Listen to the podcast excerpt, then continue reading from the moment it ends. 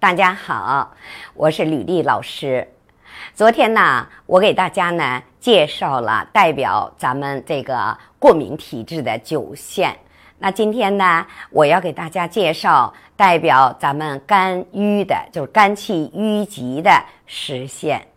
那么实线在哪个位置呢？我们大家看一下，昨天呢九线的这一个弧线是圈了咱们两个手指，那么实线呢，它是只在我们的中指下出现这么一条啊环形的弧形的这么一个线，我们管它叫实线，那么也管它叫什么呢？肝气郁结线啊，肝郁线。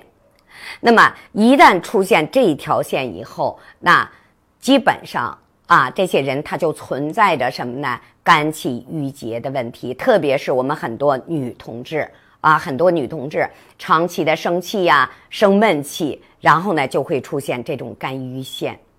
还有啊，大家回想一下，我给大家讲到二线的时候，我是不是讲到这个线直人就直，这个线弯呢，这个人就弯？那么看一下。一般出现实线的人呢，他的手线呢容易是这样的手线，啊，容易是这样的手线。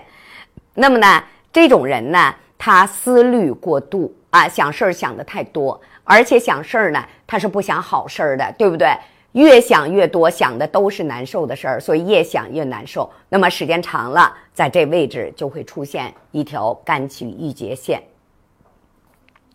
出现肝郁线的人呢，有的人在这个生命线的啊内侧，就在这一段会出现什么呢？青筋啊，青色的啊，一些青筋，青色的，这也叫肝气郁结，肝气郁结。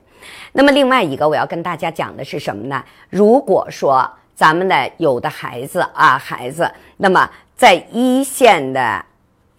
在一线的这个无名指下出现了一个倒纹儿啊！我当时给大家讲的是什么？在一线的无名指下出现倒纹儿，是不是咱们的眼睛不太好了啊？容易出现屈光不正啊，容易出现一些什么啊？这些眼病啊，用眼过度了。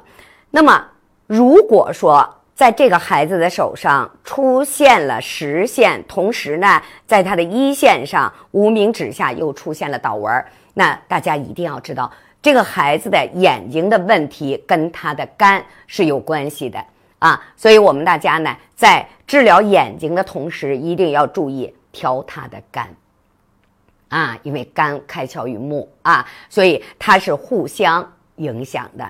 啊，一旦出现这种问题，一定要注意疏肝理气啊。比方说吧，我们的加味逍遥啊，我们单纯的逍遥啊，那么我们开胸顺气啊，什么都是解决这问题的。但是最主要的还是靠自己啊，不要生气，不要生闷气，是不是啊？气大伤身啊。所以呢，实线讲到这里呢，就结束了，讲完了。啊，那么下一节呢，我要给大家介绍咱们的十一线啊，十一线的也是生殖线啊。好了，咱们下一节再见。